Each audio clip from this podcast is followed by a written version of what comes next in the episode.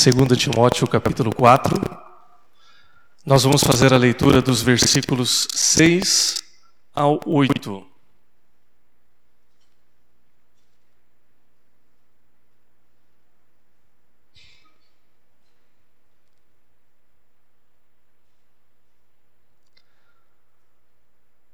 A palavra de Deus diz assim: Quanto a mim, estou já oferecido por libação e o tempo da minha partida é chegado. Combati o bom combate, completei a carreira, guardei a fé. Já agora a coroa de justiça me está guardada, a qual o Senhor, reto, juiz, me dará naquele dia, e não somente a mim, mas também a todos quantos amam a sua vinda. Vamos orar. Senhor, nós queremos te agradecer nesta manhã pela, pela oportunidade, pelo privilégio de ouvirmos a tua palavra mais uma vez. Pedimos agora, Pai, que por meio dela nós sejamos instruídos, abençoados, edificados, que ela seja a voz do Senhor para as nossas vidas. Nós cremos que ela é, Pai, mas pedimos que os nossos ouvidos, o nosso coração estejam abertos para que assim ela venha a transformar a vida de cada um de nós. Que assim sejamos desafiados e orientados em nome de Jesus. Amém. Irmãos, nós vivemos aí dias bastante corridos, não é verdade? Eu comentei aqui, reforçando o aviso da conferência missionária, porque, de fato, se a gente não cuida do, do, da nossa agenda, dos nossos compromissos, se nós não nos programamos para as coisas que nos são importantes, alguém vai programar algo para a gente. Isso é fato. Ah, nenhum de nós aqui é desocupado por excelência. Né? Não que eu saiba, pelo menos.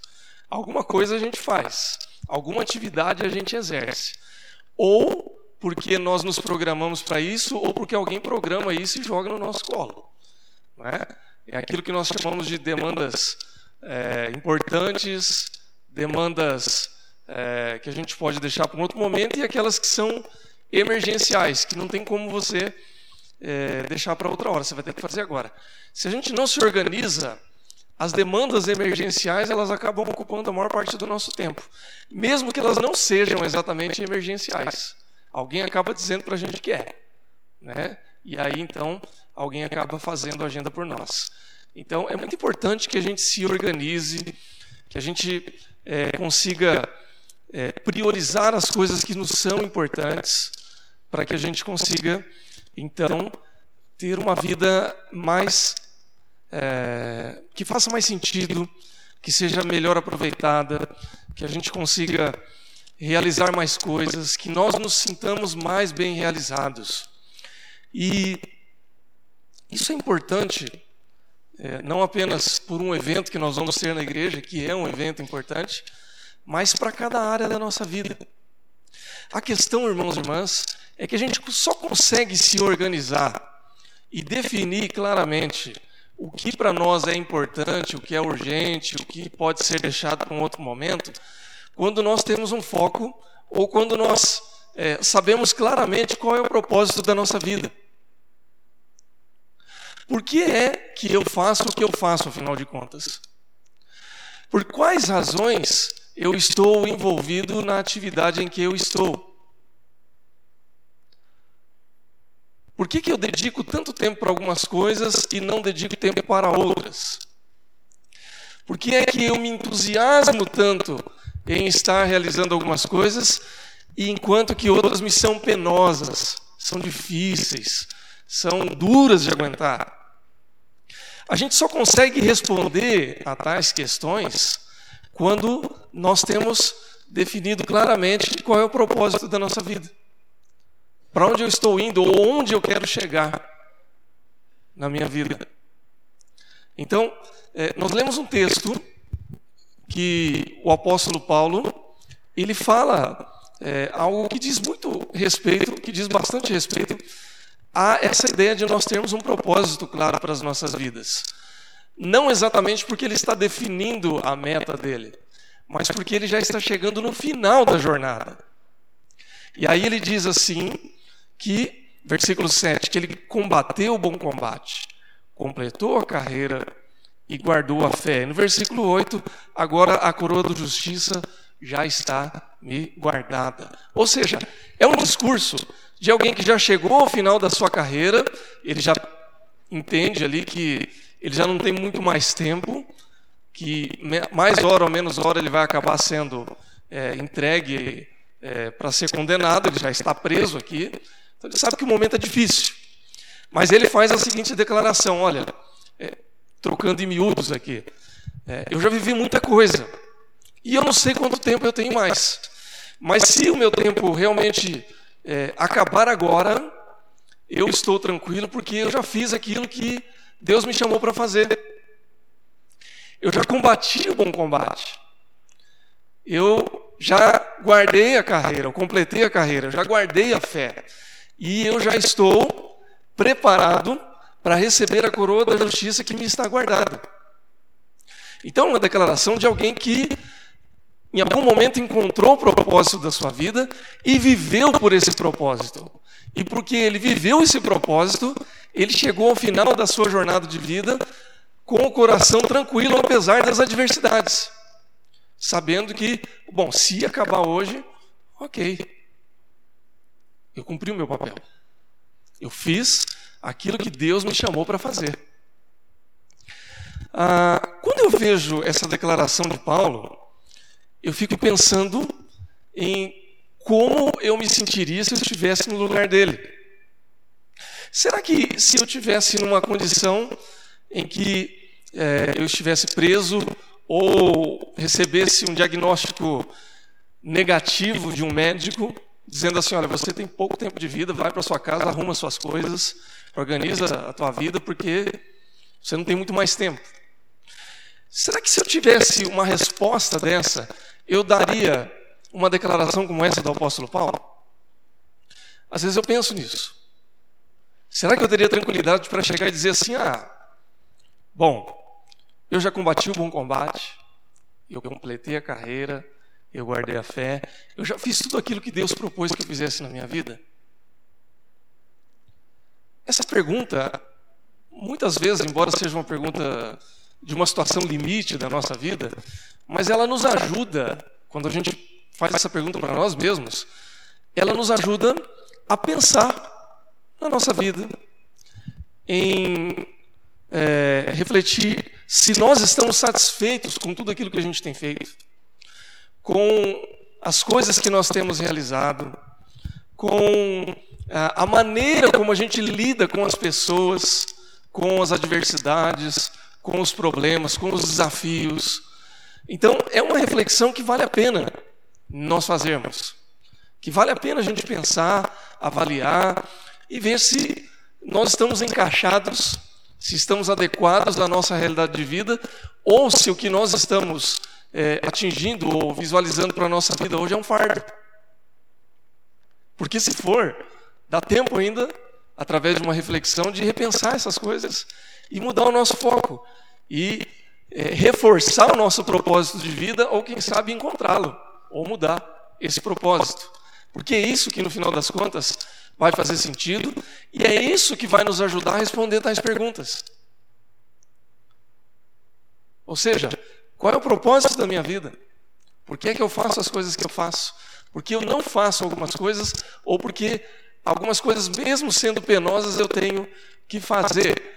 Por exemplo, é, eu, além de pastor, eu sou professor. Eu gosto muito de dar aula.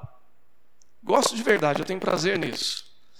Mas eu não gosto de elaborar prova. E menos ainda de corrigir prova. Não sei se algum professor aqui presente tem essa mesma é, semelhança com os meus gostos aqui e os meus é, não gostos. Mas é fato. Só que é parte desse ofício. Então, por que, que eu não gosto de fazer prova e não gosto de corrigir prova, mas eu faço isso? Porque é parte de algo que eu me identifico e que faz parte do conjunto de coisas que a gente denomina propósito da minha vida. Então, é, no ministério eu poderia citar várias coisas aqui também, como na vida em família, na paternidade ou na maternidade, a gente faz coisas que a gente gosta e outras que a gente não gosta. Por exemplo, é, na minha família, eu tenho como propósito da minha vida em família, nós temos esse propósito de formar uma família em paz e harmonia com Deus. Ah, mas faz parte, por exemplo, desse propósito ter que ficar até um pouco mais tarde acordado para esperar as crianças dormirem. Ou melhor, não esperar, mas fazê-las dormir. Né? Faz parte desse propósito eu acordar mais cedo que elas para colocar elas em pé e prepará-las. Irmãos, eu não vou ser hipócrita aqui se eu falar para vocês que eu gosto de acordar mais cedo que elas. Porque não é verdade. Né? Tem dia que toca o despertador, eu e a Thaís olhamos um para o outro e a gente fala assim: será que a gente precisa mesmo? Será que hoje a gente não poderia ficar um pouquinho mais? Mas é parte do propósito. Mas por que a gente faz isso, mesmo não gostando? Porque dentro desse propósito a gente vai chegar onde a gente tem sonhado chegar. Né? Com todos os seus percalços, lutas e bênçãos, é por aí. Então, tudo que a gente faz, tudo que a gente realiza, tudo o que a gente vive, é, serve para que a gente alcance ou não alcance se você não entender claramente qual é o propósito da sua vida. Então, é, é por tais razões que muitas vezes a gente não consegue se realizar plenamente no mundo. E é por isso que a grande maioria das pessoas vive com a impressão de que sempre falta alguma coisa para ter ou fazer. Então a gente nunca tem o suficiente. A gente nunca fez o suficiente. A gente nunca experimentou todas as coisas suficientemente. É mais ou menos aquela síndrome de Facebook. Você já ouviu falar da síndrome de Facebook? É, eu explico. Você pode olhar o perfil de todo mundo que você tem lá no, no, no, conjunto de seus amigos do Facebook, você vai perceber que parece que aquele seu amigo do Facebook sempre tem uma vida muito mais feliz que a sua. Não dá essa impressão às vezes? É sempre uma foto da pessoa postando a melhor comida que ela comeu, da viagem que ela fez. É, não estou criticando, não, viu, irmãos? Eu faço isso também. Mas, senão eu vou ter que me criticar. Mas a pessoa ela está sempre vivendo uma experiência que você não está vivendo naquele momento. Então, enquanto o fulano está de férias viajando lá para aquele local, você fala: Nossa, eu estou aqui com dor de cabeça trabalhando. Enquanto ele está comendo naquele restaurante bacana, você está comendo arroz, feijão e ovo em casa. Né? Aí chega o dia que você vai no restaurante bacana e agora é minha vez. É, e aí o outro olha e fala assim: parece que o Leonardo é mais feliz que eu, né? Ele está sempre vivendo uma experiência diferente. Então, a verdade, irmãos, é que nós vivemos num mundo em que a gente sempre é, nos, as situações nos levam muitas vezes a pensar que a gente não consegue atingir os nossos objetivos, que a gente nunca tem tempo suficiente para tudo, que por mais que a gente se esforce, a gente se sente cansado e ainda assim não dá conta do que a gente precisa ou almeja. Muitas vezes. O fato, irmãos, é que a gente nunca vai fazer tudo que a gente quer mesmo.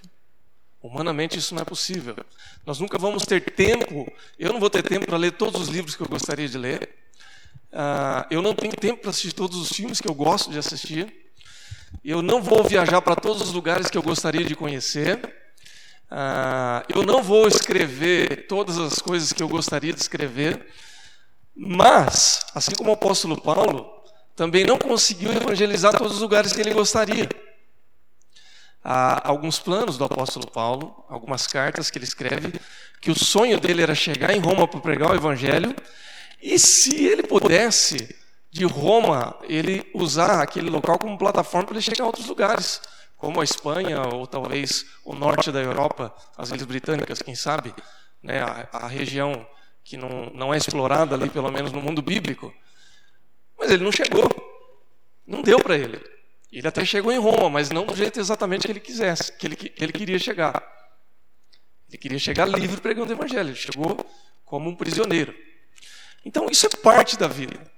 O problema é quando a gente não sabe claramente onde a gente vai chegar, ou quando o que a gente quer para a nossa vida, o propósito que nós temos, ele não está é, alinhado com o propósito de Deus para mim e para a sua vida.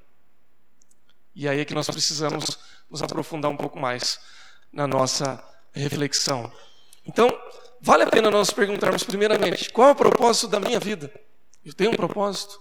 Eu sei claramente o que eu quero fazer da minha vida? Eu estou fazendo? E uma segunda pergunta, não menos importante: esse propósito é o propósito de Deus para a minha vida? É isso que Deus quer? É para isso que Deus me chamou? É para isso que Deus me separou, nos separou?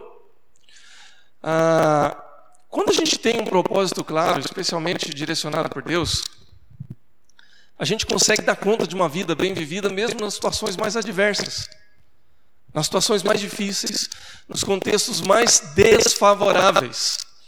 Não que a gente queira viver momentos ruins, mas a gente sabe onde a gente está chegando, a gente sabe para onde está sendo levado. E é por isso que Paulo, mesmo na cadeia, vivendo um momento difícil de solidão, ele consegue chegar e dizer: Olha, eu estou chegando ao final do propósito de Deus para a minha vida. Eu gosto de citar muito o exemplo, volta e meia, eu cito o exemplo em aula ou mesmo numa reflexão bíblica, do, é, do médico e escritor Viktor Frankl, que se tornou também um psiquiatra famoso e que inaugurou uma linha chamada logoterapia. Não entendo muito dessa linha, não sou médico também, mas eu gosto de alguns exemplos que ele traz da sua vida pessoal. Porque ele foi, é, como todo judeu nascido e crescido na Europa entre a primeira parte do século XX, viveu os horrores da Segunda Guerra Mundial e ficou durante dois ou três anos no campo de concentração. E ele já desenvolvia algumas teorias relacionadas ao que ele vai depois é, ter como a sua tese e o seu entendimento a respeito do propósito de vida das pessoas. E quando ele foi preso, ele acabou tendo esses manuscritos confiscados, mas ele já tinha a ideia em mente e ele começou novamente a escrever baseado agora não apenas na sua, no seu arcabouço teórico, mas também na sua experiência prática de vida e das outras pessoas que estavam ali ao seu redor. E ele começou a observar o seguinte, que aqueles presos que tinham um propósito para continuar vivendo, mesmo em meio aos horrores do, do ali da, da, do campo de concentração e do Holocausto, eles conseguiam sobreviver às situações mais difíceis. As coisas mais violentas que um ser humano pode suportar. Então, para uns o propósito era voltar para casa e para a família. Para outros o propósito era sobreviver para poder continuar criando os filhos. Para outros o propósito era tentar sair para salvar outros que talvez é, estivessem presos. Para outros era a carreira, como no caso dele, ele pensava muito na família e pensava em um dia ele poder desenvolver a pesquisa dele fora dali. Então isso dava força para sobreviver. E ele observava que quando alguns já não tinham mais a, a expectativa de alcançar alguma coisa ali fora, não duravam dois, três dias, eles morriam. Ou eles se entregavam, é, se jogavam ali para ser logo executados, ou eles caíam numa depressão tão profunda que eles não levantavam nem da cama de manhã, e de uma maneira ou de outra é, chegavam ao fim muito rápido. E uma co outra coisa interessante que ele observou é que até mesmo a saúde daquelas pessoas é, de uma forma improvável, se mantinha estável dentro do possível. Então eles emagreciam, perdiam muito peso, lógico, porque eram subnutridos, mas passavam meses sem escovar os dentes e a gengiva continuava saudável.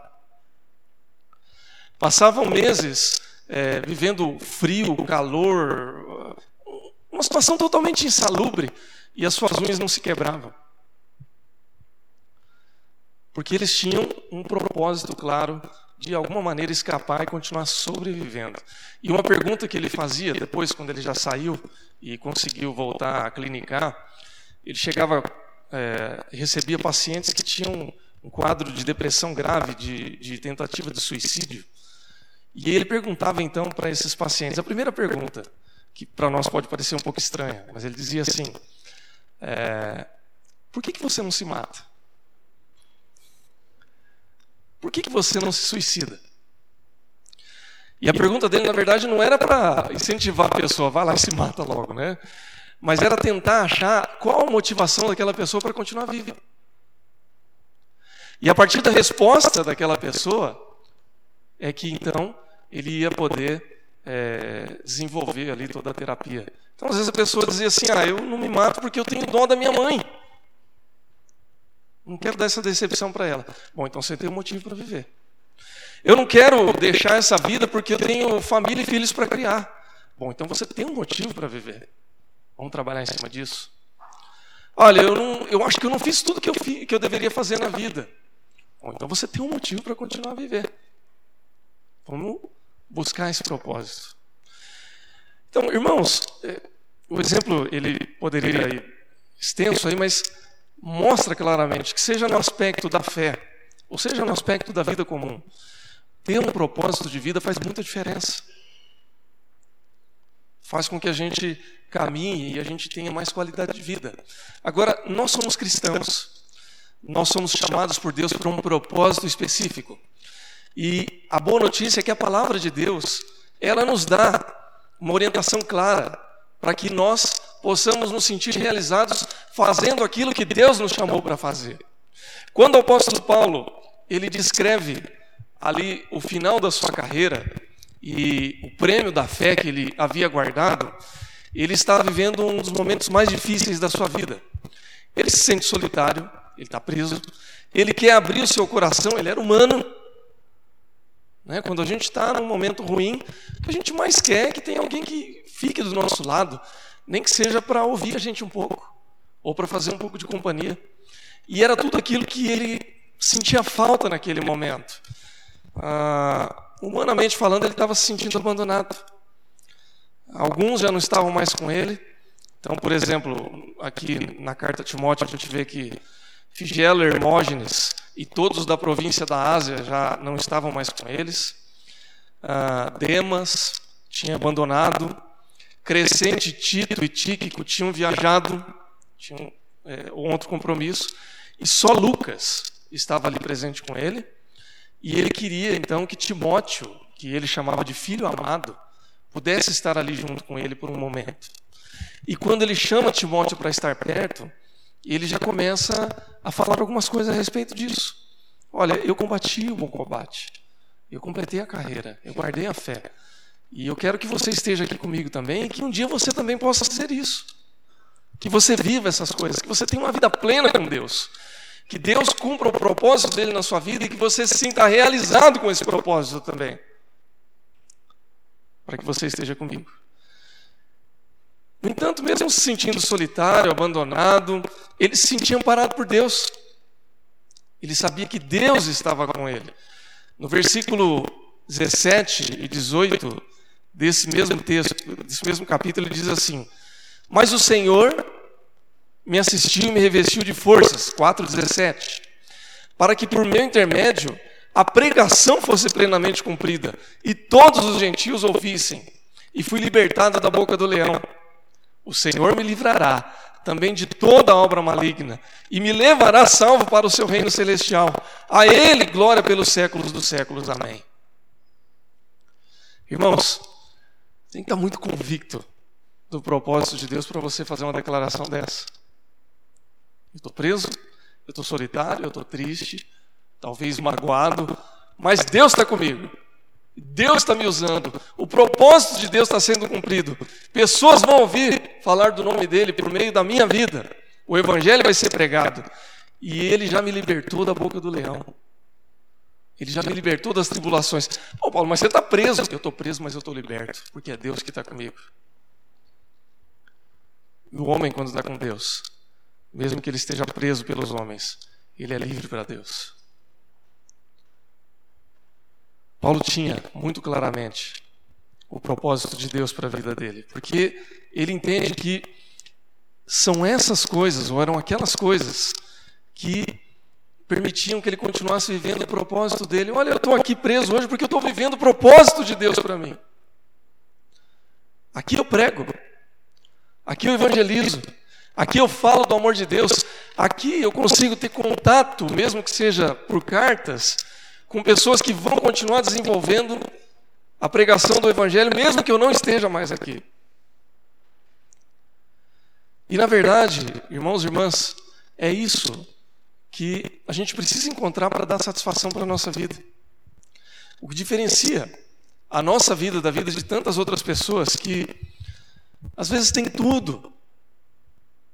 Tem muita gente que dorme numa cama quente, arrumada, com a dispensa abastecida, vive próximo da sua família, às vezes tem um bom, um bom emprego, uma boa atividade profissional, boa atividade no sentido de status, de remuneração.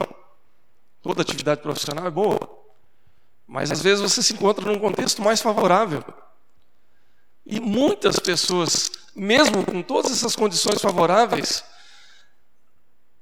às vezes chegam no final da sua vida decepcionadas, sentindo que faltou alguma coisa, que não ficou claro. Olha, eu fiz, eu conquistei. Fica como o sábio lá do Eclesiastes, no capítulo 2: construí para mim palácios, templos, ah, fiz tantas coisas e vi que tudo isso era vaidade correr atrás do vento. Às vezes, essa figura do Eclesiastes ela é bastante dura, bastante pessimista, mas ela, na verdade, é um reflexo de uma vida que não leva em conta o propósito de Deus. Ou seja, o que é que vale a pena na minha vida no final das contas? É andar segundo o propósito de Deus. Como é que eu vou entender isso? Como é que eu vou viver isso? Paulo diz no versículo 6 que ele já está sendo entregue como libação. Estou sendo oferecido como libação. Libação era uma terminologia usada num sacrifício cerimonial, desde o Antigo Testamento e até o Novo Testamento. Libação era o ato de você derramar uma porção de vinho, geralmente um bom vinho, né, o melhor que você tivesse. Então, para os apreciadores de vinho, aí você pensa naquele vinho importado, né, aquela safra especial né, do ano tal, uva tal, região tal, aquela que, via de regra, a gente não tem dinheiro para comprar. E aí, você pega esse vinho e derrama ele todo no altar, como oferta sacrificial, onde um animal vai ser sacrificado também e vai ser ali queimado no altar. Essa era uma atitude de oferta de libação nos, nas cerimônias do Antigo Testamento. A maior oferta de libação que foi feita foi a oferta do Senhor Jesus Cristo. É, nenhum vinho raro, caro e bem produzido foi tão especial quanto o sangue de Jesus. Jesus foi ao mesmo tempo a oferta sacrificial, foi o animal sacrificado e foi o vinho perfeito que foi derramado ali como oferta de libação para a minha vida e para a sua vida. Quando nós temos a consciência de que Jesus se entregou dessa forma sacrificial, a gente entende que ele tem um propósito para mim e para você. Que a entrega dele foi a entrega perfeita, para que agora a nossa vida ela tenha um significado. Ela tem um propósito ela tenha realmente uma direção e que aí eu e você possamos, é, nós podemos então ser úteis à causa de Cristo e quando nós estamos envolvidos nessa causa, a nossa vida ela fica cheia de sentido e significado. Por isso que o apóstolo Paulo ele faz essa comparação para ele mesmo. A minha vida também vai ser entregue como libação. Eu também vou ser entregue como um sacrifício vivo para que a causa de Cristo continue. Ou seja, ele entregou a sua vida intencionalmente e incondicionalmente para Deus, sem reservas. E aí então ele encontrou o propósito para a vida dele. Irmãos, a gente já conhece um pouco a história do apóstolo Paulo, né? Só uma pincelada aqui, a gente sabe que ele foi um religioso bem nascido, bem constituído, profissionalmente bem sucedido até os 30 anos de idade na área dele.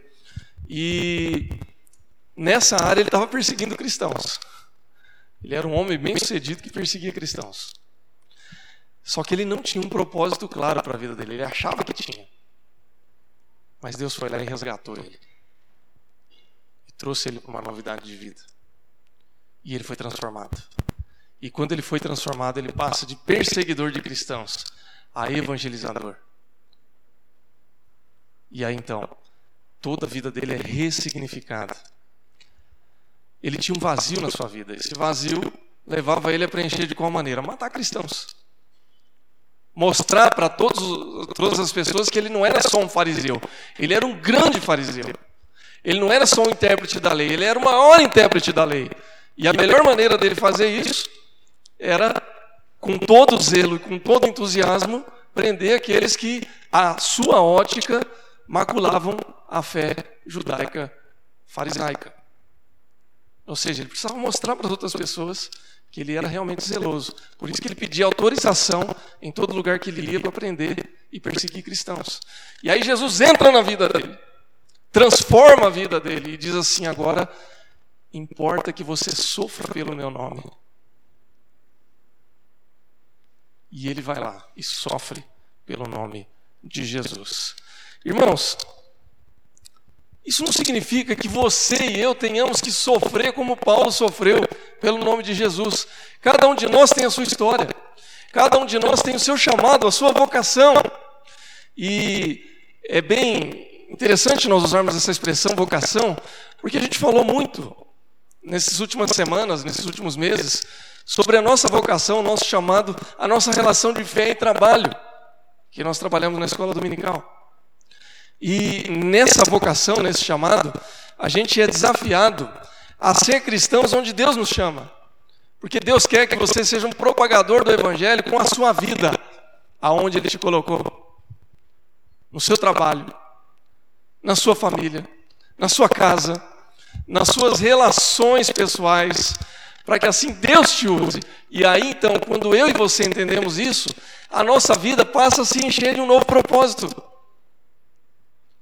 e eu encontro sentido para a minha vida e você encontra o sentido para a sua vida.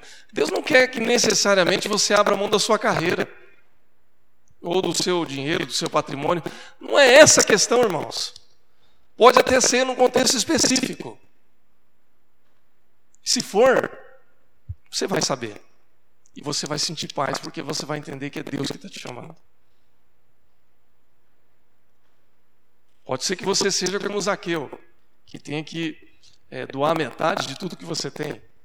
Eu não sei, não sou eu que vou dizer isso para você. Pode ser que você seja desafiado a fazer como o jovem rico, dá tudo que você tem e depois me segue. Eu não sei. Pode ser que você seja como Naamã, que nós usamos no exemplo da aula de hoje. Naamã foi chamado sendo primeiro-ministro do, do rei da Síria. Ele não deixou de ser. Ele continuou sendo uma alta autoridade no governo da Síria, mas ele passou a servir ao Deus de Israel, dentro daquela posição que ele estava. Qual é a sua, meu irmão? Qual é a sua, minha irmã? Eu não sei, mas Deus sabe. E se Ele sabe, Ele vai continuar te mostrando. Você pode ser um grande servo de Deus na tua área, na tua carreira, no teu local de trabalho, no contexto da tua família. Você pode ser uma bênção de Deus na sua igreja. Você pode ser uma bênção de Deus no ministério específico. Deus um dia me chamou para um ministério específico. Não era o meu sonho de infância ser pastor. Até porque nem evangélico eu era. Então não dava para sonhar com isso. Mas chega um momento que Deus revela. E se é de Deus, você vai se encontrar. Você vai encontrar o propósito para sua vida. Cada um na sua cada um dentro da vocação a que Deus nos chamou. Porque no final das contas, irmãos, é isso que vai fazer toda a diferença para a nossa vida. Marcos 8,36 diz isso: de que adianta o homem ganhar o mundo e perder a sua alma. Quando nós encontramos o propósito de, de Deus para a nossa vida, nós ganhamos a nossa alma de volta. O nosso propósito, o significado, o entusiasmo a vocação. Ah, quero encerrar essa reflexão trazendo alguns exemplos práticos do que a gente tem visto hoje. Nós falamos que Paulo ele tinha uma visão distorcida da forma como ele deveria usar os seus talentos e os seus dons. E Jesus corrigiu tudo isso na vida dele. Às vezes, o que falta para que a gente tenha uma compreensão verdadeira do que Deus quer para nós, é deixar que Ele corrija a nossa visão. O mundo sempre vai fazer com que a gente tenha uma visão distorcida das coisas. e que a melhor maneira da gente aproveitar a nossa vida é vivendo essas ofertas que a gente chama de distorcidas e não o propósito verdadeiro de Deus. Ah, nós tivemos no último mês agora as Olimpíadas aqui no Brasil e a gente viu muita coisa interessante. Nós vimos histórias de, de conquista, de vitória, de superação, algumas frustrações e é muito bacana. A gente eu comento, né, que a gente chega no final das Olimpíadas, depois chega em casa, liga a TV, não tem mais nada para assistir. E a gente fala assim, puxa, podia ter mais um dia de Olimpíadas só para a gente ver mais um esporte, seja qual fosse, né? E uma coisa interessante que aconteceram nesses dias foram algumas, alguns exemplos bons e ruins a respeito da natação. É?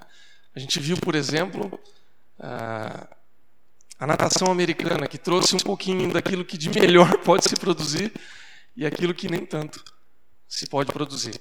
A gente viu o exemplo do atleta americano Ryan Lott, que saiu do Brasil como um grande mentiroso. Uma pena. É um atleta de alto nível, um grande medalhista olímpico. Não se pode desmerecer o que ele é como atleta. É um grande vencedor. Tem 13 medalhas olímpicas. Qual atleta brasileiro que tem isso, né? Então, era um homem mundialmente famoso pelas suas conquistas, mas que infelizmente por escolhas erradas e por é, gostos duvidosos, né? a minha mãe sempre dizia isso, né? se você não tivesse de madrugada fazendo bobagem, nada de ruim ia acontecer com você, você ia estar em casa dormindo. Eu acho isso também. Né? Se ele tivesse em casa, para quem não sabe, né, vale a pena recordar, foi para uma festa, foi para farra, mentiu para a namorada, e depois mentiu também quando chegou lá na Vila Olímpica, disse que foi assaltado quando na verdade era tudo um grande embuste. E a polícia, naturalmente, que ia investigar até o final, porque se tratava de um estrangeiro numa Olimpíada no Brasil e a coisa não ia ficar como estava. Então, se alguém realmente fez isso com ele, vai ser preso, vai ser punido. Como ele mentiu, mentira tem perna curta, né? uma hora ela é descoberta. Então, gerou todo um desconforto, todo um problema. E para ele gerou outras complicações. Ele perdeu alguns patrocínios que, somados, vão dar em ordem de 30 milhões de reais. Tá bom para você, irmão? Custou caro a mentira? Eu não sei nem contar esse valor porque eu nunca tive, né? Então, não sei se eu vou ter um valor desse um dia na minha vida. Acho que não. Então, é, para ele ficou pesado a mentira. Qual o propósito da vida desse rapaz? Propósito atlético, olímpico, talvez ele tenha alcançado.